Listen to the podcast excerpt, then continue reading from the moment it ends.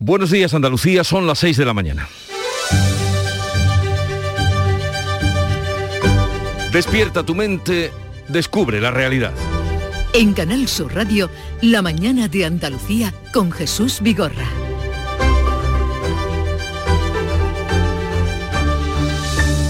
La frontera terrestre de España con Marruecos, los pasos de Ceuta y Melilla, se abrirá en los próximos días.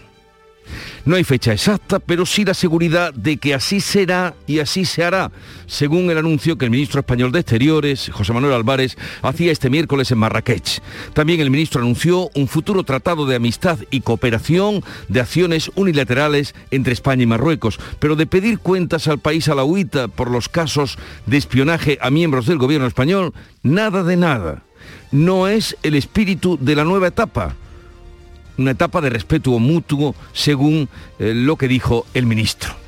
Al tigre herido no le toques la herida, que dice un proverbio hindú. Mientras el ministro de Exteriores hacía estas declaraciones en territorio marroquí, en el Congreso de los Diputados seguía el debate político bronco tras el cese de la directora del CNI y el cruce de acusaciones por el supuesto asunto de los espías y contraespías del caso Pegasus. No obstante, Bildu y Esquerra han bajado el tono de sus críticas, mientras que Núñez Feijó las ha endurecido llegando a calificar al Ejecutivo de Sánchez como una caricatura de gobierno. En medio de la bronca política, Esperanza Casteleiro tomará hoy posesión del cargo de directora del CNI. Pedro Sánchez justifica este relevo por los fallos en las comunicaciones de los miembros del Ejecutivo. Explicaciones que no convencen al presidente de la Generalitat ni al líder del PP, para quien quedan muchas preguntas sin respuesta en el aire. El gobierno encara así otra votación hoy in extremis con la Ley de Seguridad Nacional que cuenta con los vetos de Esquerra Republicana y de Junts per Cat. También votará en contra el PP. Una ley que garantiza recursos de primera necesidad ante situaciones de crisis, pero que no contenta ni a los partidos de derechas ni a los de izquierda, ya que consideran que vulnera derechos fundamentales. O sea, estamos en lo de siempre. Dos bandos. Aquí hay dos bandos y avanzan en líneas paralelas. En Canal Sur Radio, la mañana de Andalucía con Jesús Vigorra. Noticias. ¿Qué les vamos a contar con Beatriz Galeano? Buenos días, Beatriz. Buenos días. Y empecemos por el tiempo. Hoy vamos a tener intervalos de cielos nubosos en Andalucía, ligera calima en el sur de la comunidad al final del día, temperaturas sin cambios, sopla viento de levante fuerte en Cádiz con rachas muy fuertes a primeras horas. Las temperaturas máximas oscilan entre los 25 grados de Málaga y los 33 de Sevilla.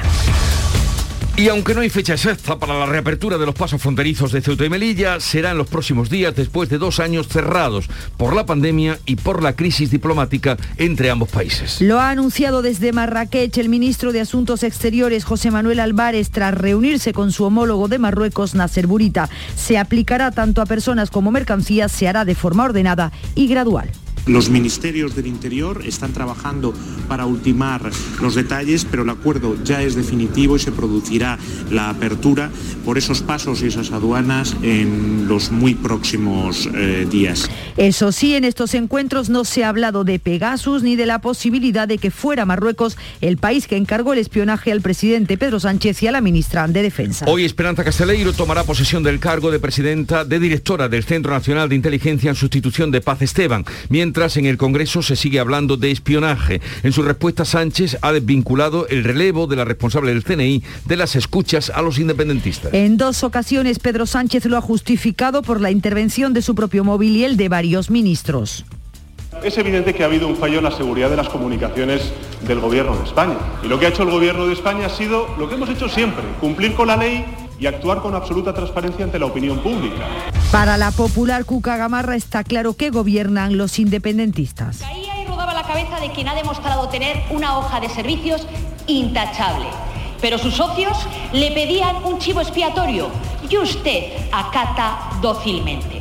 También Edmundo Val de Ciudadanos ha denunciado que les haya entregado en bandeja de plata, ha dicho la cabeza de Paz Esteban. Del otro lado, Gabriel Rufián ha acusado a Robles de un patriotismo tóxico y en el proceso jurídico, novedades, la Audiencia Nacional ha ampliado la denuncia a los teléfonos de los ministros de Interior, Fernando Grande Marlasca, y de Agricultura, Luis Planas. Y en la política andaluza cada vez más estamos en precampaña y se nota. Este miércoles se han presentado las cabezas de lista provinciales del Partido Popular y de Por Andalucía también también hemos sabido que los consejeros Rogelio Velasco y Rocío Blanco no forman parte de ninguna lista. Hay cinco consejeros como cabeza de cartel del Partido Popular, además del presidente de la Junta que concurre por Málaga durante la presentación formal de los candidatos provinciales. Juanma Moreno ha llamado a su equipo, a, su equipo a atraer a los votantes de otros partidos. Cabe el socialdemócrata, el socialiberal, el, el que está enfadado con el Partido Socialista. Aquí tiene cabida, donde cabe los moderados, los centristas, donde caben los liberales,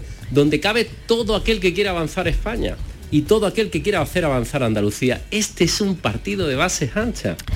También la coalición de izquierdas por Andalucía se ha presentado oficialmente en Sevilla.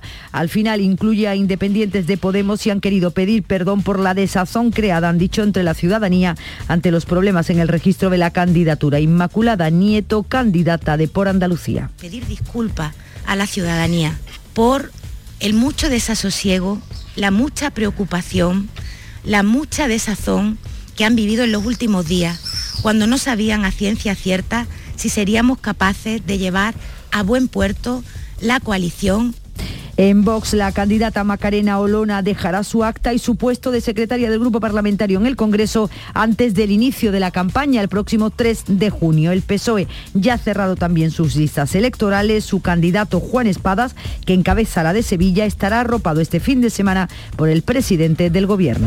Canal Sur propone la realización de dos debates con los candidatos a la presidencia de la Junta de Andalucía en su plan de cobertura electoral pendiente del visto bueno del Consejo de Administración de la RTVA y de la Junta Electoral. Los debates con los candidatos a presidir el gobierno andaluz se realizarían los lunes 6 y 13 de junio a las 9 y media de la noche con un formato similar a citas anteriores. Serían emitidos simultáneamente por Canal Sur Televisión, Canal Sur Radio, la plataforma Canal Sur Más y en Canal Sur 2 con traducción al lenguaje de signos. Igualmente, Canal Sur ofrece la grabación de ocho debates provinciales para su emisión simultánea en desconexión el viernes 10 de junio. Suben los contagios por COVID en nueve comunidades autónomas, entre ellas no está Andalucía. Con esta situación, la ministra de Sanidad, Carolina Darias, ha realizado un llamamiento a la prudencia y ha anunciado que no tendrá en cuenta la decisión de Bruselas y las mascarillas seguirán siendo obligatorias en los aviones. Lo ha afirmado tras la reunión del Consejo Interterritorial que se celebraba ayer con las comunidades autónomas, en el que ha reconocido su preocupación porque la incidencia acumulada en mayores de 60 años se acerca ya a los 850 casos. No es obligatorio ni en los andenes ni en los propios aeropuertos, sí en los transportes públicos y también en vuelo. Siempre ir caminando de la mano de la prudencia, de la mano de la gradualidad y de la mano de la proporcionalidad como hemos hecho hasta ahora el nuevo protocolo europeo entrará en vigor el 16 de mayo, no es de obligada aplicación, así que se tendrán que seguir usando las mascarillas dentro de los aviones en nuestro país. El Hospital Virgen de las Nieves de Granada se convierte en el primero del mundo en implantar con éxito a un paciente una vena cava creada expresamente para el enfermo gracias a la ingeniería de tejidos y a la donación de un paciente fallecido. La técnica desarrollada en el Virgen de las Nieves consiste en fabricar una vena primero extrayendo las células del donante y después implantándolas del receptor para evitar el rechazo. Lo explica Vicente García, jefe del Servicio de Cirugía Vascular. Eso significa que el paciente no va a sufrir ningún rechazo ni necesitará ningún tratamiento inmunosupresor. Esta intervención y sobre todo todo este proceso de, ingeniería tisular compleja, de recelularización y descelularización, que por cierto dura 60 días todo este proceso, pues es la primera vez en el mundo que se realiza en este hospital. La Policía Nacional investiga un posible crimen machista en Tenerife. Una mujer de 82 años ha sido asesinada con arma blanca en su vivienda al sur de la isla. Junto al cadáver estaba su marido de 83 años que se había autolesionado y que está ahora bajo custodia policial. Son españoles. De confirmarse como asesinato machista sería la decimoquinta mujer muerta a manos de su pareja o expareja en lo que va de año. En deportes mal partido del Sevilla ayer que empató ante el Mallorca. Así que todavía el Sevilla no está matemáticamente clasificado para la Liga de campeones. El Cádiz visita esta tarde a la Real Sociedad con la intención de amarrar algo positivo que lo mantenga fuera de los puestos de descenso. Y el ciclista andaluz Juan P. López sigue líder en el Giro de Italia. Así viene el día y así se lo vamos a contar, pero como lo trae la prensa, los periódicos que ya ha visto y revisado Javier Moreno, buenos días. ¿Qué tal Jesús Beatriz? Muy buenos días. Vamos con el diario El Mundo, fotografía de portada para un Pedro Sánchez muy sonriente. Ayer un brindis tras el abucheo, dice el titular, los insultos de Sánchez al PP complican los grandes pactos. En Diario ABC la directora del CNI supo la semana pasada que entregarían su cabeza y en el diario El País Igualdad planea un permiso retribuido en el último mes de embarazo. Solamente vemos una fotografía en el diario El País sobre la muerte ayer de una periodista tiroteada en una acción del ejército de Israel. Cuenta que Sherin Abu Ghakleh, conocida reportera de Al Jazeera, fue dice entre comillas, asesinada a sangre fría ayer en Cisjordania. Es lo que dice la autoridad portuaria, perdón, la autoridad palestina, acusación que Israel niega. Estados Unidos, la Unión Europea y la ONU han pedido una investigación sobre lo ocurrido. Vamos con la prensa de Andalucía, muchas obras, Jesús, proyectos, algunas playas también. Mira, en el día de Córdoba el gobierno encarga el estudio para unir por AVE Córdoba y Jaén. Transportes tendrá listo en 15 meses un informe que determinará la viabilidad del nuevo corredor. En el sur de Málaga, sin embargo, la obra del bypass para cortar el viaje en AVE entre Málaga y Sevilla se retrasa a 2023. La buena noticia en sur de Málaga es la fotografía de portada. San Agustín arranca tras 27 años de abandono. En Ideal de Granada, Cervezas Alhambra renovará su fábrica de la capital con una inversión millonaria. En un lustro se van a destinar 18 millones de euros. En Diario de Sevilla, el sector audiovisual se refuerza en Sevilla con un plató gigante en Fibes. Ocupará uno de los pabellones con cuatro estudios y tendrá financiación de la Unión Europea. Y ya para cerrar este avance de la prensa, Jesús, como en el Club de los Primeros han estado hablando con Charo, con Charo Padilla sobre playas, sobre piscinas, sobre pantanos, cuáles son las preferencias. Muy inspiradora la fotografía de portada de Ideal de Almería, que saca pecho con playas de lujo, 37 banderas azules. Almería rompe su techo histórico y logra catalogar por su excelencia 35 playas. En la de portada, la del Carboncillo, en el municipio de Adra, en la tarde de ayer. No hay un alma, es preciosa, solamente las gaviotas pero una inspiración para este verano. Las playas desiertas o salvajes, eh, de lo poco que va quedando. Y Beatriz Almeda nos adelanta la agenda informativa del día. Buenos días, Beatriz. Buenos días. El Gobierno encara hoy otra votación in extremis con la Ley de Seguridad Nacional, que cuenta con los vetos de Esquerra y Jumpercat y no contenta ni a los partidos de derecha ni a los de izquierda. La actualidad internacional puede estar en Finlandia porque puede anunciar hoy que pide el ingreso en la OTAN. Además, Facua sale a la calle en 19 municipios de toda España como parte de una campaña informativa sobre los abusos de la banca y cómo los consumidores pueden defenderse de ellos. Hoy es el Día Internacional de la Enfermera y SATSE, su sindicato, convoca concentraciones a las 11 en los centros de trabajo para denunciar el deterioro de sus condiciones laborales y profesionales. Es también el día de la acuestación de la Asociación Española contra el Cáncer, 12 de mayo. La asociación sale a la calle para recaudar fondos que destina a la investigación.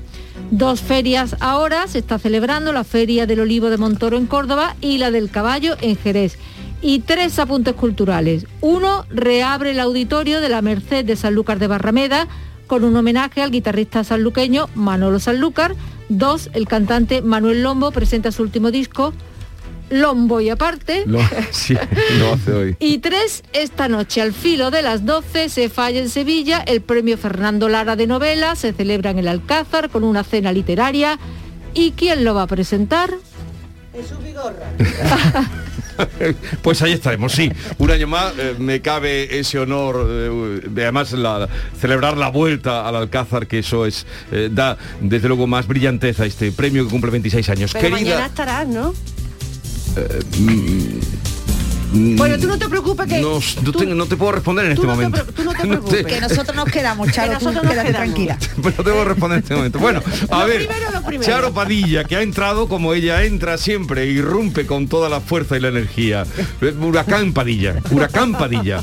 Eh, oye, ¿cómo te ha ido? Esta mañana he oído algo, había mucha animación esta mañana, ¿eh? con la Bueno. bandera, las playas. Nos han descubierto rincones, sitios que yo no desconocía, las playas, charcos, lagunas, ríos y, y piscinas favoritas, porque Sí. hay quien no le gusta la playa porque le da miedo.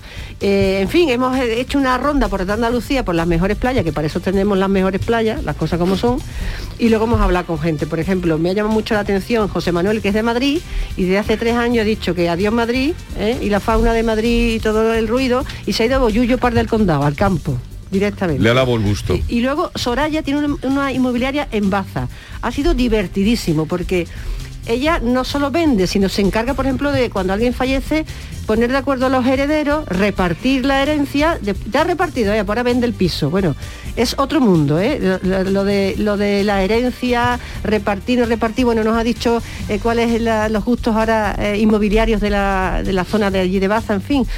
Que si tú no has estado atento al programa hasta la app de Canal Sur Radio, métete y disfruta del programa. El Club de los Primeros con Charo Padilla, un poco de música a esta hora que nos llega desde Canal Fiesta Radio. Quiero ser tu vida, tu morada, tu razón de ser. Tú sino tu corazón y un atardecer, una huella imborrable en tu recuerdo. Quiero que Carmona, Antonio Carmona, Besos de Fruta, la canción que nos llega desde Canal Fiesta Radio y sobre la que les vamos a anunciar algunos de los invitados que hoy pasarán por aquí. Vamos a hablar del Día de la Cuestación eh, que propone y promueve la Asociación Española contra el Cáncer. Es posible que cuando salga a la calle o cuando vaya al trabajo, o cuando salga de él, le acerquen una hucha, le llamen la atención eh, para que mm, dé un óvulo, como se decía antiguamente, un donativo. Y hoy por ti, mañana por mí, pasado por cualquier persona que conozcamos, hay que contribuir y colaborar. Hablaremos de ese asunto también con el, presidente de la Conferencia Hidrográfica de Guadalquivir, que ayer hubo comisión de desembalses. Vamos a hablar también de vacaciones en paz. Eh, hace unos años, antes de la pandemia, eran 3.000 los niños saharauis que venían a Andalucía. El reto que tienen para este año, después de todo lo que ha pasado, es de traer 500 y a ver si lo consiguen, hablaremos de ese asunto, vacaciones en paz, pero mm. parece que se ha, mm, se ha rebajado, no sé por qué, también eh, la, motivación para traer niños a las vacaciones en paz que se llaman. Luego entraremos ya a partir de las 10 con María Galeana que nos visita porque estrena El Abrazo. Vamos a recibir también en nuestro espacio de Andaluciencia de los jueves a un sevillano en la NASA que viene a dar una conferencia, un joven ingeniero en la NASA, se llama Alejandro López Ortega, es de Santi Ponce, eh, era un superdotado desde niño y ahora trabaja en la NASA construyendo eh, robots em, que, se, em, que van sin, sin tener que em, ser eh, pues tripulados y que hasta dónde llegarán, ya le preguntaremos. Y a partir de la última hora del programa hablaremos de los misterios con Javier Prescampo y la visita del escritor Andrés Newman, que como es escritor, su vivencia como padre, ha sido padre recientemente, primerizo, la ha transformado en un libro de prosa poética que se llama Umbilical. Por ahí pasamos todos, pero y todos podríamos haber escrito un libro. Pero mm, solo los que tienen esa sensibilidad, esa capacidad, lo escriben. Así es que este es el plantel que tenemos para la mañana. Sigue ahora la información en Canal Sur Radio. La mañana de Andalucía. Las formas. Dicen que hay que mantenerlas, pero lo mejor es poder sorprender con ellas. Disfruta sin plazos de espera del increíble diseño coupé del Audi Q3 Sportback y Audi Q5 Sportback. Desde 480 euros al mes, en 48 cuotas con Easy Renting y entrada de 8.490 euros para unidades limitadas. Oferta Volkswagen Renting hasta el 31 de mayo. Consulta condiciones en Audi.es. Red de concesionarios Audi. Hola, soy Barturo Valls. ¿Cómo? ¿Barturo Valls? Sí, porque soy Arturo en el bar. y hoy soy tu camarero. Pues ponme un colacao. Y en vaso grande. Como quieras, figura, que aquí cada uno lo pide a su manera. Marchando tu colacao. La mañana de Andalucía. España y Marruecos han acordado la reapertura de los pasos fronterizos de Ceuta y Merilla. Va a ocurrir en los próximos días, tras más de dos años cerrados, coincidiendo con la pandemia y también con la crisis diplomática entre ambos países. Lo ha anunciado en Marrakech el ministro de Asuntos Exteriores, José Manuel Álvarez, tras reunirse en dos ocasiones, el martes y ayer miércoles, con su homólogo Nasser Burita. Estas reuniones se marcan en esa nueva etapa que dice el Gobierno tras el apoyo de España al plan de autonomía marroquí sobre el Sáhara Occidental. Juan Pereira. El acuerdo para la apertura de la frontera de Ceuta y Melilla con Marruecos es definitivo, afirma el ministro español de Exteriores, quien ha explicado que se aplicará tanto a personas como mercancías y que se hará de una forma ordenada y gradual. José Manuel Álvarez no ha dado más detalles de las condiciones que deja en manos de Interior. Los ministerios del Interior están trabajando para ultimar los detalles, pero el acuerdo ya es definitivo y se producirá la apertura por esos pasos y esas aduanas en los muy próximos eh, días. En la nueva etapa de relaciones entre España y Marruecos no habrá actos unilaterales, sino concertación en todos los ámbitos, dicen sus ministros de Exteriores, que han hecho balance de la hoja de ruta trazada por ambos países el pasado 7 de abril tras la visita de Pedro Sánchez a rey Mohamed VI. En este tiempo, según el ministro Álvarez, se ha relanzado la política migratoria. Hemos constatado una sensible disminución de la llegada de migrantes irregulares a Canarias y a la península. Si comparamos las cifras de enero y de febrero de este año con las de marzo y abril, ha caído un 70% las llegadas irregulares de migrantes a Canarias. También se han normalizado las conexiones aéreas y marítimas y ha habido una primera reunión para coordinar la operación Paso del Estrecho. Hablamos ya de las elecciones andaluzas. Las formaciones van aclarando quiénes son sus candidatos para el 19 de junio. Este miércoles los han presentado el Partido Popular y la coalición por Andalucía. Olga Moya. El Partido Popular quiere ensanchar su base electoral para conseguir el objetivo de gobernar con una mayoría suficiente. El presidente de la Junta y candidato a la reelección ha presentado formalmente a los número uno de las ocho provincias. En seis de ellas son miembros del Gobierno. Hay cinco consejeros como cabeza de cartel, además del presidente de la Junta que concurre por Málaga. Juanma Moreno da forma a una campaña para la que quiere más presencia de su figura y la de su Gobierno que de las siglas del PP. Hoy, durante, eh, ayer, durante la presentación formal de los candidatos provinciales, llamaba a su equipo a atraer a los votantes de otros partidos, incluidos socialistas y liberales. Cabe el socialdemócrata, el socialiberal, el, el que está enfadado con el Partido Socialista, aquí tiene cabida, donde cabe los moderados, los centristas, donde caben los liberales, donde cabe todo aquel que quiera avanzar España y todo aquel que quiera hacer avanzar Andalucía. Este es un partido de bases anchas. También la coalición de izquierdas por Andalucía se ha presentado, lo ha hecho oficialmente en Sevilla y finalmente incluye a, independientes de Podemos y han querido pedir perdón por la desazón, han dicho, creada entre la ciudadanía por los eh, problemas en el registro de la candidatura de por Andalucía. La foto de ayer con los seis grupos presentes ha costado, lo reconocía el representante de Podemos, José Antonio Delgado, quien también optó a ser el portavoz. No ha sido fácil, pero es un día eh, ilusionante, lleno de esperanza, con una coalición progresista, verde y feminista, que a partir de ahora nos vamos a poner a trabajar sin descanso, todas por Andalucía todos eh, mostrando unidad, aunque no queda nada claro el reparto de subvenciones y los cabezas de cartel por cada provincia. Inmaculada Nieto pedía disculpas por el enredo. Pedir disculpas a la ciudadanía por el mucho desasosiego, la mucha preocupación, la mucha desazón que han vivido en los últimos días, cuando no sabían a ciencia cierta si seríamos capaces de llevar a buen puerto la coalición y presentarla como felizmente podemos hacer hoy. Pero ya estamos todas y todos a eso. Hablarle a la gente de sus cosas. Ya no vamos a hablar más de las nuestras. Van aclarando también su futuro los miembros del Gobierno propuestos por Ciudadanos. Los dos consejeros independientes, Rogelio Velasco, que ha llevado el peso del área económica, y Rocío Blanco, consejera de Empleo, figuran en no figuran en ninguna lista electoral y han optado por volver a sus actividades laborales previas a su entrada en política, aunque no descartan volver a repetir como miembros del Consejo de Gobierno si Juanma Moreno se lo pidiese una vez reelegido, si eso sucediera. Y en Vox, Macarena Olona ha dicho ya que va a abandonar el Congreso de los Diputados. Desde ahora se va a centrar en la política andaluza, pase lo que pase en las elecciones del 19 de junio. Olona dejará su acta y su puesto de secretaria del Grupo Parlamentario en el Congreso antes de que comience la campaña el 3 de junio. En la tribuna de la Cámara Baja hablaba como candidata a la presidencia de la Junta por el Grupo Vox. Lo que Vox defiende y yo quiero conseguir como presidenta de Andalucía es que todas las mujeres podamos elegir y para que las mujeres tengamos un auténtico derecho de elección. Solo Vox ofrece la solución. La familia, la familia debe ser el centro de todas las políticas públicas.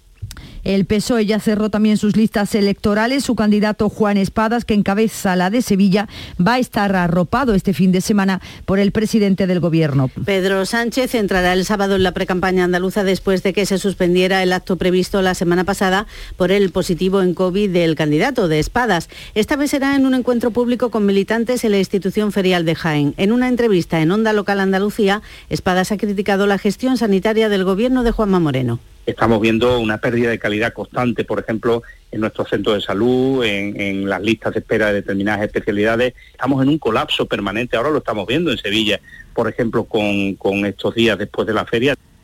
También la candidata de Adelante Andalucía, eh, de Adelante Andalucía, Teresa Rodríguez, está en precampaña puesta por la educación frente al aumento de casos de acoso sexual a menores. Ha anunciado también una ley contra el antigitanismo en Andalucía. Una propuesta para la próxima legislatura avanzar en esa ley contra el antigitanismo en Andalucía que apueste por la educación en los centros escolares, que, explique la historia del pueblo gitano, una historia llena de eh, agresiones por parte del poder, por parte de los distintos eh, reinos y reyes y que también eh, ha arraigado en la sociedad una serie de actitudes que creemos que tenemos que acabar con ellas.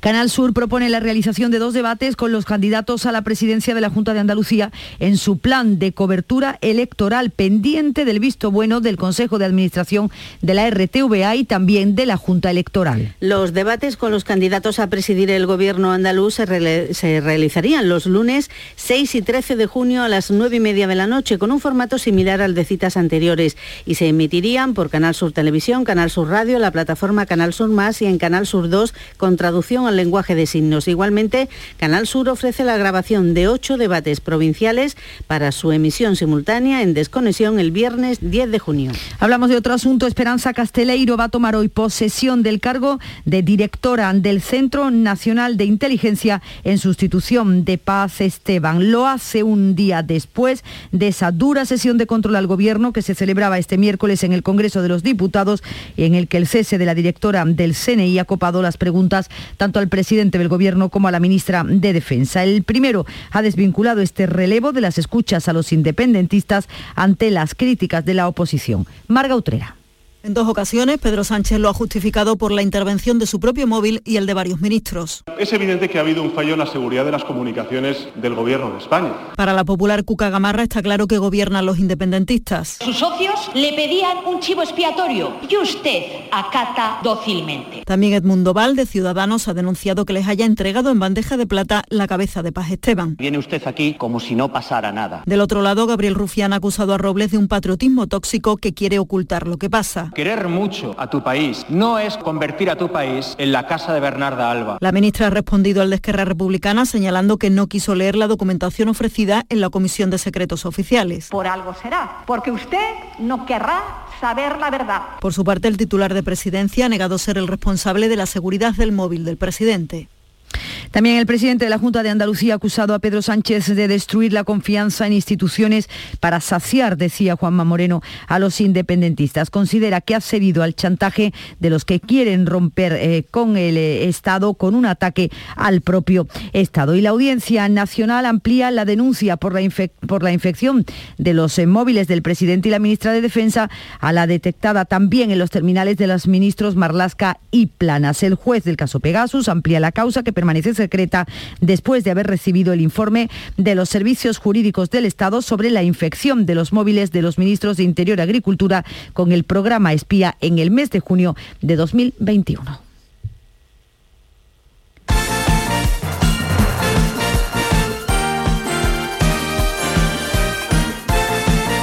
Tiempo ya para el deporte. Antonio Camaño, muy buenos días. Hola, ¿qué tal? Muy buenos días. El Sevilla no fue capaz de certificar su clasificación para la Liga de Campeones en el día de ayer al empatar a cero ante el Mallorca en un mal partido de los hombres de Lopetegui. Con este resultado, el Betis matemáticamente aún tiene opciones de clasificación para la Liga de Campeones. Al Sevilla le hace falta un solo punto para conseguirlo y este próximo domingo se enfrenta al Atlético de Madrid en el Metropolitano. Dice el Papu que la presión es algo que tiene que soportar esta plantilla como es la del Sevilla Está claro, está claro que cada vez hay más presión, hay más ansiedad. El que sienta eso se va a tener que quedar en casa. Y presión también va a tener el Cádiz en el día de hoy porque el empate del Mallorca hace que el conjunto de Sergio González, a pesar de que inicia la jornada fuera de los puestos de descenso, necesita puntuar en San Sebastián para llegar a la última jornada con opciones de mantener la categoría. El entrenador del Cádiz, Sergio González, descarta cualquier tipo de miedo en el partido ante la Real Sociedad. Eh, lo que tú has dicho, ¿no? Vamos a San Sebastián eh, eh,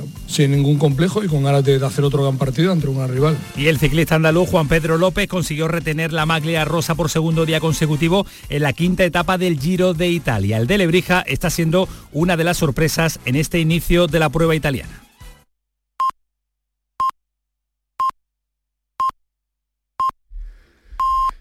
Andalucía son ya las seis y media de la mañana. La mañana de Andalucía con Jesús Vigorra. Y a esta hora con Beatriz Galeano repasamos en titulares las noticias más destacadas que les estamos contando. España y Marruecos preparan la reapertura inminente de los pasos aduanas de Ceuta y Melilla. Será en pocos días de manera ordenada y gradual y se acaba con el contrabando. Ambos países quieren máxima transparencia comercial, lo ha comunicado el ministro de Exteriores desde Marrakech. Quedan cinco semanas para las elecciones. La coalición por Andalucía escenifica su unidad y el Partido Popular presenta en Granada a los números uno de cada provincia. El PSOE va a presentar sus listas el sábado en un acto de precampaña con el presidente Pedro Sánchez. Vox pone a las familias en el centro de sus políticas. Esperanza Casteleiro toma hoy posesión de cargo de directora del Centro Nacional de Inteligencia CNI. Pedro Sánchez justifica este relevo por los fallos en las comunicaciones de los miembros del Ejecutivo, explicaciones que no convencen al presidente de la Generalitat ni al líder del Partido Popular para quien quedan muchas preguntas sin respuesta. El gobierno encara hoy otra votación in extremis con la Ley de Seguridad Nacional que cuenta con los vetos de Esquerra Republicana y de Junts per Cat. Una ley que garantiza recursos de primera necesidad ante situaciones de crisis pero que no contenta ni a los partidos de derecha ni a los de izquierda, ya que consideran que vulnera derechos fundamentales. Los sindicatos y la patronal de la construcción pactan el primer plan de pensiones colectivo para 1.300.000 trabajadores. Es el plan que promueve el ministro Escribá como forma de completar la pensión pública. El preacuerdo firmado del nuevo convenio contempla también una subida salarial del 10% en tres años. El Hospital Virgen de las Nieves de Granada implanta por primera vez en el mundo una vena principal a un paciente, una vena creada expresamente para él. La ingeniería de tejidos permite producir venas personalizadas a partir de las células de donantes fallecidos, un avance médico que se ensaya con éxito en Granada. Almería y Jaén impartirán en septiembre el nuevo grado de medicina, ofertarán 60 plazas cada una. La universidad da respuesta sí a la alta demanda que tiene esta carrera en las dos provincias. El gobierno elabora una nueva ley de aborto que permitirá a las jóvenes de 16 años interrumpir el embarazo sin permiso de los padres. Propone bajas laborales de tres días para mujeres con reglas dolorosas y eliminar el IVA de tampones y compresas. Igualdad llevará el texto al Consejo de Ministros el próximo martes. Posible nuevo asesinato machista. Una mujer de unos 82 años ha sido asesinada en Tenerife por su marido de 83. El hombre que se ha autolesionado está bajo custodia policial. De confirmarse sería el decimoquinto asesinato de una mujer por su pareja o expareja en lo que va de 2022.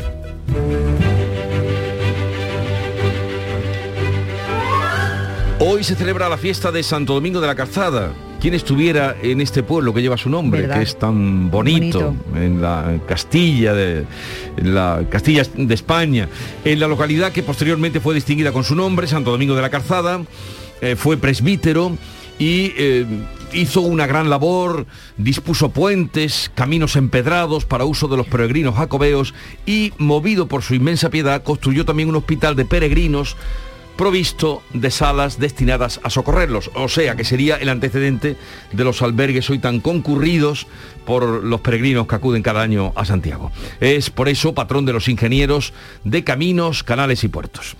Y tal día como hoy, de 1280, Alfonso X, en coalición con el sultán Marini Abu Yusuf y los Banu Asikilula, con sus tropas eh, combinadas, atacaron Granada. Tal día como hoy. Luego ya vinieron los reyes católicos, pero vamos. eh, La avanzadilla fue. la esta. avanzadilla fue esta, Alfonso X. Eh, 12 de mayo de 1937, el rey Jorge VI fue coronado en la abadía de Westminster. El rey Jorge era segundo en la línea del trono después de que su hermano menor Eduard, Eduardo, que abdicó para poder casarse con la... eh, Plebeya. la- sí, plebeya, la, la estadounidense eh, Wally Simpson, que fue por amor, abandonó el trono. Mi esposo ha recurrido a todo el mundo. Introduzcalas en su boca. Articule. No ha recurrido a mí. Puedo curar a su esposo, pero necesito su confianza. ¿Cuál es su primer recuerdo? No he venido a hablar de mis asuntos personales. ¿Por qué ha venido entonces? Porque soy un tartamudo. Ya sabéis, un fragmento de la película, magnífica película, El discurso del rey. Ese Jorge era el que tal día como hoy eh, fue coronado. Ayer se fallaron los premios, el premio Princesa de Asturias de Comunicación y Humanidades. Se lo han dado a Adam Migni. ¿Quién es este señor? Pues este es un periodista histórico, director de la Gaceta eh, de eh, Polonia, Gaceta eh, Wirborza, debe pronunciarse más o menos, y es uno de los intelectuales del Este tras la caída del muro de 1989. Y he traído una cita en su, eh, en su honor, Adam Migni. Me gustaría defender los valores que considero más elevados. El hombre tiene derecho a elegir libremente, debe respetarse su libertad de conciencia, ni el Estado, ni la Iglesia, ni ningún partido pueden dictarle qué debe pensar. ¿Te has quedado con la copla? Sí. ¿Lo has pillado? Libertad de pensamiento. Libertad de pensamiento. Tuve ocasión de conocerlo en Segovia hace un par de años. Eh, en una conversación y, y compartimos mesa con Fernando Sabater, que es muy amigo suyo, y la verdad, un tipo extraordinario, un Pero extraordinario. no te quedaste con el nombre, Jesús, porque veo que has tenido alguna dificultad en pronunciarlo. Adam, ¿no? Adam sí, Adam eh, sí, es que el apellido, el eh, apellido Migni, te es que Migni, poquito, ¿eh? Adam, Adam. Como el nombre de ese rey árabe que se alió con Alfonso Es que lo- X. no lo tenía eh, practicado. Hay, hay que practicar, hay que practicar. bueno, a ver, segunda entrega de la revista de prensa. Mira, ya que has hablado de, periodismo, fotografía de portada, Jesús, eh, Beatriz, en el diario El País, la periodista que ha muerto tiroteada en una acción del ejército de Israel. Ayer una reportera de Al Jazeera que fue asesinada a sangre fría, es lo que ha denunciado la autoridad palestina, una acus- acusación que niega Israel. Veremos a ver en qué termina esta investigación que han anunciado Estados Unidos, la Unión Europea y la ONU. Eso del exterior, en el diario El País. Vamos con asuntos de portada, con titulares. Dice este diario, Igualdad planea un permiso retribuido en el último mes de embarazo. La nueva ley del aborto incluye una baja de 3 a 5 días por menstruación dolorosa. En diario ABC, la directora del CNI supo la semana pasada que entregarían su cabeza y en el diario El Mundo los insultos de Sánchez al PP complican los grandes pactos. Vemos al presidente del gobierno que después de la sesión de control fue a Ciudad Real, brindis tras el abucheo, Pedro Sánchez brindando ayer en Ciudad Real con los asistentes a la Feria Nacional del Vino tras anunciar una inversión de 1.800 millones de euros para dignificar el campo y respaldar al sector agroalimentario. Cuenta este diario que al llegar al acto celebrado ayer en esa ciudad, el presidente Sánchez no se libró de escuchar abucheos. Y no una botella de vino, sino una botella de aceite tiene el ministro Planas en la mano. Montoro, capital del aceite de oliva. Arranca la Feria del Olivo con un amplio respaldo de las instituciones y de las empresas del sector. Luis Planas está observando esa botella ayer, defiende las ayudas de la PAC y la Junta critica que Andalucía pierde 100 millones. En Diario Sur de Málaga, fotografía de portada para un proyecto, el de San Agustín, que arranca tras 27 años de abandono. En Ideal de Granada, Cervezas Alhambra renovará su fábrica de la capital con una inversión millonaria. Algunos detalles, 18 millones de euros se van a invertir en cinco años para digitalizar y automatizar procesos y mejorar la eficiencia de la factoría,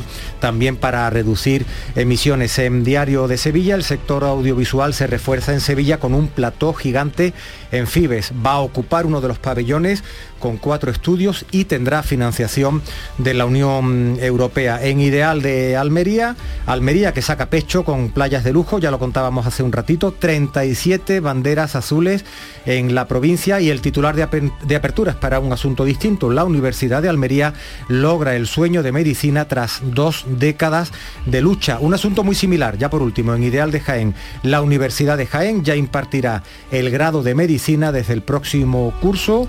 Incluso hay horarios para el único grupo de 60 alumnos profesores ya asignados, de los que el 90% son titulares o catedráticos de la Universidad de Jaén. Pues así viene la prensa de hoy. En cualquier caso, acudan al kiosco porque hay mucho más y encontrarán muchos motivos para, mm, en fin, leer y estar al tanto de lo que ocurre. 6.39 minutos de la mañana. Sigue ahora la información en Canal Sur Radio. Al contratar al informático, lo entrevistaste. Y al contratar a la contable, también. Si en tu empresa todos han hecho una entrevista de trabajo, ¿por qué tu banco no? Con Sabadell, tu banco es parte de tu equipo. Entrevístanos y te demostraremos que somos el banco que tu empresa necesita. Pide tu entrevista en bancosabadell.com barra entrevístame. Sabadell, ¿necesitas un banco? Información, cercanía, diversión. Así es la tarde de Canal Sur Radio con Mariló Maldonado. Tu programa de radio de las tardes en Andalucía. Con toda la actualidad y las historias que más te interesan. La tarde de Canal Sur Radio con Mariló Maldonado. De lunes a viernes desde las 3 de la tarde. Quédate en Canal Sur Radio. La radio de Andalucía. La mañana de Andalucía. Hablamos de economía, sindicatos y patronal han firmado esta noche un preacuerdo para un nuevo convenio en la construcción que contempla una subida salarial del 10% en tres años. Además se convierte en el primer sector en adherirse al plan de pensiones colectivo que propone el Gobierno Central. La patronal se ha comprometido a aportar al fondo una parte del aumento salarial. Este nuevo sistema de pensiones es el que ha impulsado el ministro de la Seguridad Social, José Luis Escribá, como forma de complementar la pensión pública. Y con un acercamiento de posturas terminaba anoche el acto de conciliación entre los sindicatos y la dirección de la empresa que se encarga de gestionar el hangar de mantenimiento de aviones que Ryanair tiene en el aeropuerto de Sevilla. La compañía amenazaba con trasladarla por la conflictividad laboral. Los sindicatos han retirado la convocatoria de huelga prevista para mañana viernes y la empresa se compromete a abordar la jornada laboral y reducirla de 12 a 8 horas, además de crear una mesa para negociar el calendario laboral. Juan Antonio Caravaca, secretario de la Federación de Industria de Comisiones En Andalucía, recuerda que sus reclamaciones pasan por el cumplimiento del convenio del sector. Lo que hace dentro del convenio de, la legislación que tenemos, pues se va a estructurar los turnos, se va a estructurar la estructura de plantilla y la jornada laboral en su conjunto para dar respuesta al cliente, que lo que se hace, decir, entonces bueno, pues es una apuesta por el diálogo y lo que hemos nosotros siempre dicho, es que nosotros mm, los trabajadores no, no pretendían mejorar, nosotros lo que hemos dicho es cumplir la legislación. Aunque hasta mañana viernes no se van a conocer nuevos datos de la pandemia, lo cierto es que el Ministerio ya ha confirmado la subida de contagios en nueve comunidades autónomas. Una tendencia por la que la ministra de Sanidad, Carolina Darias, ha hecho un llamamiento a la prudencia a, los, eh, a quienes eh, tengan síntomas compatibles para que sigan usando medidas de control y de protección. Lo ha afirmado tras la reunión del Consejo Interterritorial con las comunidades autónomas, en el que ha apuntado a la evolución del indicador de referencia, que es la incidencia acumulada a 14 días en ciudadanos de 60 años y que se encuentra actualmente cerca de los 850 casos con una evolución dispar según la comunidad o ciudad autónoma. Pese a que la epidemia tiene unas características muy diferentes a las que hemos observado en años anteriores, esto es en el año 21 y en el 22, que han permitido, y de hecho lo hemos hecho, relajar las medidas siempre, vamos a hacer una llamada a mantener la prudencia y en particular a todas las personas que tengan síntomas compatibles con la COVID, que han de observar las medidas de control de la transmisión según el último informe de sanidad, en 11 territorios se superan ya los mil casos en los mayores de 60 años. En Andalucía no llega, estamos en 630 con estos datos. Darias ha anunciado que no habrá retirada de las mascarillas en los aviones. Buenas noticias son las que llegan desde el Hospital Virgen de las Nieves de Granada, que se ha convertido en el primero del mundo en implantar con éxito a un paciente una vena cava creada expresamente por el enfermo. Para el enfermo se ha conseguido gracias a la ingeniería de tejidos. La técnica desarrollada en el Virgen de las Nieves consiste en fabricar una vena primero extrayendo las células del donante y después implantando las del receptor para evitar el rechazo, como explica Vicente García, jefe del Servicio de Angiología y Cirugía Vascular. Y eso significa que el paciente no va a sufrir ningún rechazo ni necesitará ningún tratamiento inmunosupresor. Esta intervención y sobre todo todo este proceso de, de ingeniería tisular compleja de recelularización y descelularización, que por cierto dura 60 días todo este proceso, pues es la primera vez en el mundo que se realiza en este hospital.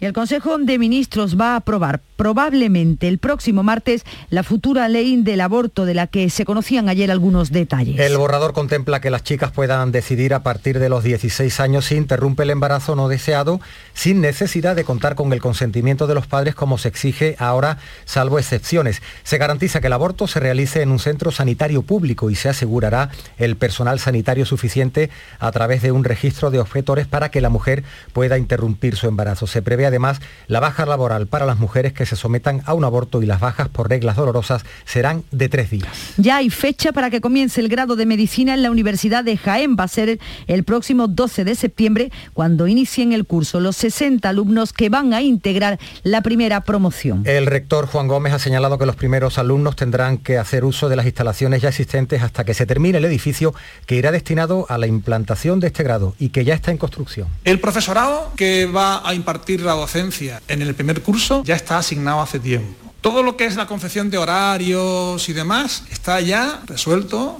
Puedo adelantar además que el grupo de medicina será un grupo de mañana de teoría y luego la mayoría de las prácticas serán también en horario de mañana.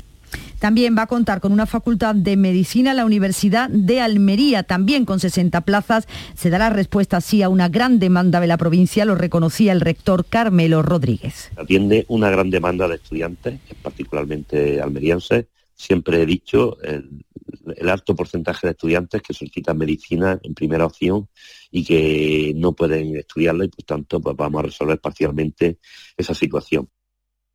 Son las 7 menos cuarto de la mañana. La mañana de Andalucía. Pipas Reyes son las pipas de siempre. Ahora encontrarás tus pipas Reyes más grandes, con más aroma, con más sabor y más duraderas. Tradición e innovación para traerte tus mejores pipas Reyes. Las del paquete rojo, tus pipas de siempre.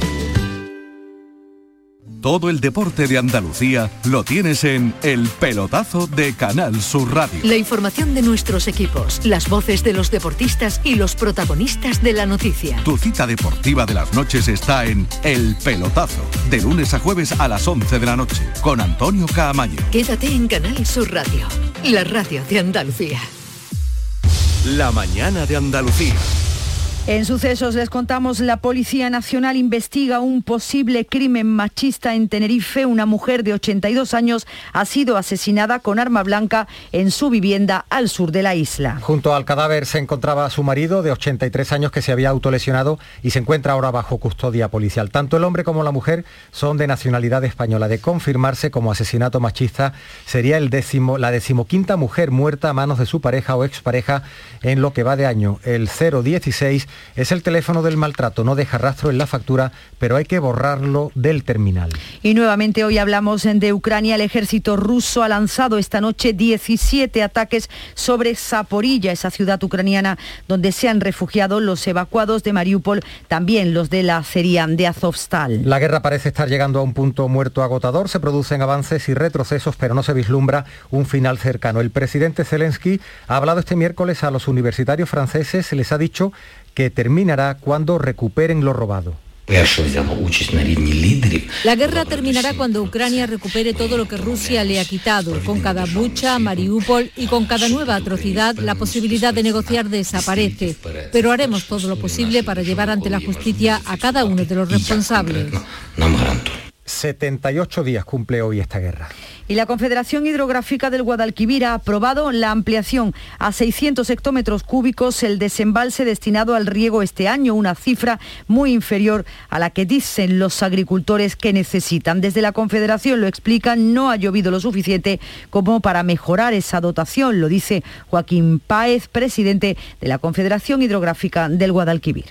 La cuenca estaba mal, está muy mal, estamos al 32%. En esta comisión de desembalse, eh, bueno, pues los acuerdos han sido, mmm, yo creo que, bueno, pues eh, los que tenían que ser, lógicamente, con, mm, con, el recurso que tenemos, pero desde luego no son alentadores para el sector. Eh, el volumen a desembalsar, que hemos acordado, es de 600 hectómetros cúbicos, que pudieran verse incrementados en el mes de octubre con al menos 20 hectómetros cúbicos. Con esta dotación los agricultores ya anuncian que hay cultivos como el tomate que no se va a poder sembrar. La cantidad de agua autorizada varía en función de los cultivos. Los herbáceos y hortícolas que necesitan más agua verán reducidas las dotaciones en torno al 60%. Otro apunte, este vez más positivo, que tiene que ver con la agricultura. La venta de aceite de oliva ha batido récord en abril. En total, 155.000 toneladas, el dato más alto de la presente campaña. A esto hay que sumar también la estabilización de los precios, que en todas las categorías superan los 3 euros. La invasión de Ucrania y la huelga del transporte han contribuido a esta cifra récord de ventas. Luis Carlos Valero es el gerente, portavoz de Asaja en Jaén, lo explica. El ritmo de salida está siendo espectacular hemos vuelto a batir récord de ventas en el mes de abril. Por lo tanto, entendemos que el enlace, a pesar de que la cosecha se haya aproximado a 1.480.000 y tantas mil toneladas, quiere decir que no hace falta ese aceite para el mercado porque está muy activo. Un último apunte antes de llegar a las 6 y 50 tiempo para la información más cercana y es que Andalucía es la comunidad autónoma que más crece en banderas azules. Recibe 145 distinciones, son 7 más que el año pasado por primera vez en playas como Benalmádena, Chiclana o Málaga, donde obtienen mención como playa inclusiva.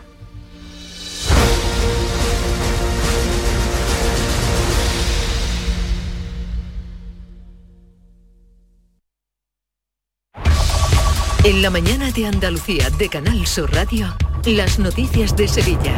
Con Pilar González. Hola, buenos días. La Asociación contra el Cáncer celebra hoy el Día de la Cuestación y tiene varios actos a celebrar, a desarrollar en Sevilla para reclamar la atención de todos. Los fondos que recauda van destinados a la investigación y a financiar sus servicios, que son variados, para ayudar a mejorar la calidad de vida de las personas que tienen cáncer y también de sus familias. Hoy tenemos intervalos de nubes, ligera calima al final del día en el sur de la provincia, viento del sur flojo, más intenso en el entorno de la Sierra Sur y la máxima prevista es de 30 31 grados en Écija, Lebrija y Morón, 33 en Sevilla, donde a esta hora tenemos 19 grados. Porque el río tiene música, llega cuando el río suena Music Fest, el Festival del Aljarafe, Gloria del Río, del 23 al 26 de junio. Cuatro días para disfrutar de Los Secretos, El Canijo de Jerez, Miguel Campello, Ecos del Rocío, Juan Lu Montoya y muchos artistas más. Un festival distinto en un entorno único. Consigue ya tu entrada y empieza con música el mejor verano de tu vida. En Canal Sur Radio, las noticias de Sevilla. La Confederación Hidrográfica del Guadalquivir dará más agua a agricultores y ganaderos, pero menos de lo que esperaba el sector. A pesar de las lluvias de esta primavera, se viene arrastrando un largo periodo de sequía y por delante queda un largo verano. Así que la cuenca ha aprobado ampliar a 600 hectómetros cúbicos el desembalse destinado al riego este año. Son 220 más que lo estipulado en febrero, pero un 35 menos que en 2021. El presidente de la Confederación, Joaquín Páez, recuerda que aún estamos en una situación preocupante. La cuenca estaba mal, está muy mal, estamos al 32%. En esta comisión de desembalse, eh, bueno, pues los acuerdos han sido los que tenían que ser, lógicamente con, con el recurso que tenemos, pero desde luego no son alentadores para el sector. Los regantes están satisfechos a media y así lo dice el secretario de organización de COAG en Andalucía, Eduardo López. Han utilizado el, criterio intermedio que hay en la horquilla que marca el plan especial de sequía. Han sido conservadores, lo reconocen, no pueden arriesgar el argumento que ellos han, han planteado en otro ámbito económico, la empresa que gestiona el hangar de mantenimiento de los aviones que Ryanair tiene en el aeropuerto de Sevilla y los sindicatos han acercado posturas tras dos actos de conciliación que se han celebrado esta semana, dos CERCLA. La compañía irlandesa había llegado al punto de advertir de que podría trasladar el hangar por esa conflictividad laboral. Los sindicatos han retirado la convocatoria de huelga prevista para el viernes y la empresa se compromete a abordar la jornada laboral y reducirla de 12 a 8 horas, además de crear una mesa para negociar el calendario laboral. Juan Antonio Caravaca, el secretario de la Federación de Industria de Comisiones Obreras, recuerda que sus reclamaciones pasan simplemente por el cumplimiento del convenio del sector lo que hace dentro del convenio de, la legislación que tenemos, pues se va a estructurar los turnos, se va a estructurar la estructura de plantilla y la jornada laboral en su conjunto para dar respuesta al cliente, que lo que se hace, es decir, entonces bueno, pues es una apuesta por el diálogo y lo que hemos nosotros siempre dicho, es que nosotros mm, los trabajadores no, no pretendían mejorar nosotros lo que hemos dicho es cumplir la legislación. Mientras se da una solución a este conflicto laboral, el Centro Avanzado de Tecnologías Aeroespaciales de la Rinconada prepara su participación en un Congreso Mundial que se va a desarrollar en Estados Unidos, un foro que está respaldado por los principales proveedores de servicios de navegación aérea y de industria. El Centro de la Rinconada tiene una plantilla de 90 trabajadores, la mayoría ingeniero, y es puntero en su sector, como ha destacado la secretaria de Comisiones Obreras, Nuria López que es puntero no solamente en el Estado, sino también a nivel europeo y que es clave para el desarrollo tecnológico de nuestras empresas. CATEC es fundamental para conectar la ciencia, la tecnología, la innovación que necesitan las empresas para seguir avanzando, para generar riqueza, para no quedarse atrás, y la compañía estadounidense Apian ha inaugurado en el Parque Científico y Tecnológico de la Cartuja un nuevo centro tecnológico empresarial tras absorber a la firma sevillana Novaire. Esta empresa factura 500 millones de dólares, un tercio en Europa, y prevé llegar al centenar de trabajadores en los próximos tres años en Sevilla. Lo ha contado el vicepresidente de APIAN, Víctor Ayllón, aquí en Canal Sur Radio. Sí, tenemos una tecnología propia que ayuda a personas que no son técnicos a desarrollar sus propias aplicaciones. De tal forma que lo que estamos haciendo es democratizando el desarrollo de aplicaciones a, nivel global. Estamos dando la capacidad de que cualquier persona pueda desarrollar sus aplicaciones de una forma muy visual, de una forma muy intuitiva. Y también en lo laboral, pero ahora en el ámbito sanitario, el SAS ha anunciado el desbloqueo de las negociaciones con la plataforma de urgencias y emergencias extrahospitalarias, un avance que se ha concretado en la mesa sectorial de sanidad reunida con los sindicatos y que ha coincidido con una protesta en la que uno de sus portavoces denunciaban aquí en Sevilla la desigualdad laboral del colectivo que repercute, eso dicen, en el paciente. Ellos solo dan cobertura en algunas zonas de Andalucía, hay puntos de Andalucía donde ellos simplemente no llegan. Estamos nosotros. Nosotros pedimos igualdad en dotación, en formación y, y de cara a que el usuario tenga las mismas condiciones a la hora de ser asistido. Este jueves, además, el Sindicato de Enfermería ha convocado una movilización con motivo del Día Internacional de la Enfermería para exigir que se cumplan los compromisos adquiridos con el objetivo de mejorar sus condiciones laborales y profesionales y también la situación de la sanidad pública. 6 de la mañana y 56 minutos. Porque realizar una obra eficaz y eficiente en Sevilla es posible. Revesan. Contamos y trabajamos con arquitectos, administradores de fincas y para particulares, llevando a cabo sus proyectos con la calidad y seriedad que nos caracteriza. Contáctenos en revesan.es. Revesan, transformando Sevilla. ¿Oyes eso? ¿Oísteis eso, verdad? Vive Sevilla es Fútbol, el mayor evento de fútbol a nivel europeo del 11 al 18 de mayo. Situado en el Prado de San Sebastián habrá fútbol, chapas, fútbolín, panel de expertos, eSports, radio y cine. Y la entrada es gratuita. Ya está aquí, no te lo pierdas. Del 11 al 18 de mayo en el Prado de San Sebastián, Sevilla es Fútbol. Las noticias de Sevilla.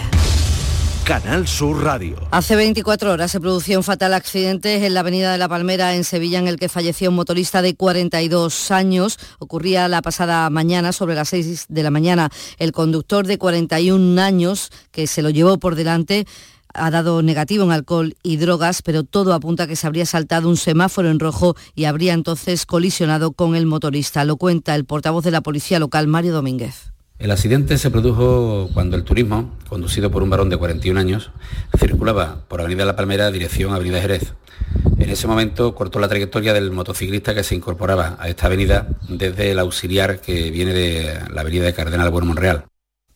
Y la Guardia Civil ha detenido a un conductor que atropelló a un agente en un control de alcoholemia en la A4 cuando le dieron el alta. Tras el siniestro, el conductor denunció en la comisaría de la policía de Nervión que le habían robado las llaves y el coche. Sin embargo, los agentes lo identificaron inmediatamente. También la policía ha detenido a dos personas en San Juan de Aznar Farache por robar 41 teléfonos móviles de gama media alta valorados en 7.000 euros en una oficina de correos. Uno de los detenidos trabajaba en correos y aprovechaba su puesto. El otro se encargaba de venderlos en un establecimiento hostelero, asegurando que procedían de una empresa de informática. Lo ha contado la portavoz policial Juan, Gal.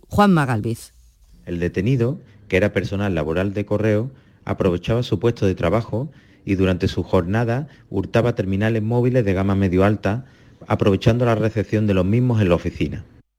El empleado de Correos ha perdido su puesto de trabajo y el presidente de la Diputación de Sevilla, Fernando Rodríguez Villalobos, pide una reunión urgente con el presidente de la Junta para abordar la subida de los precios de los materiales de la construcción. Espero que se me reciba por parte del presidente de la Junta de Andalucía o la persona que él delegue para llegar a un entendimiento entre las administraciones regional y provincial para respaldar, en este caso, las obras de los ayuntamientos de la provincia de Sevilla y yo diría de Andalucía.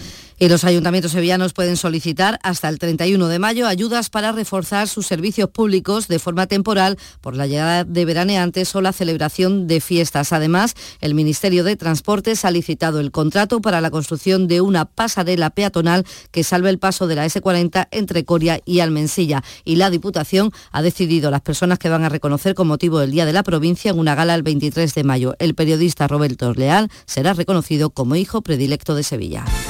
Deportes, Antonio Camaño. Hola, ¿qué tal? Buenos días. El Sevilla no fue capaz de certificar su clasificación para la Liga de Campeones al empatar a cero, empate sin goles ante el Mallorca en un mal partido de los hombres de Julen Lopetegui. Uno más en los últimos meses de competición que hace que el Betis matemáticamente tenga opciones de clasificarse para la Liga de Campeones. Al Sevilla le hace falta un solo punto para conseguirlo y este próximo domingo se enfrenta al Atlético de Madrid en el Metropolitano que quiere pelear con el Barcelona por la segunda plaza, mientras que el equipo de Pellegrini necesita un pleno en los dos últimos partidos, conseguir un 6 de 6 para aspirar a la Liga de Campeones. 16 grados en Estepa, 19 en Sevilla.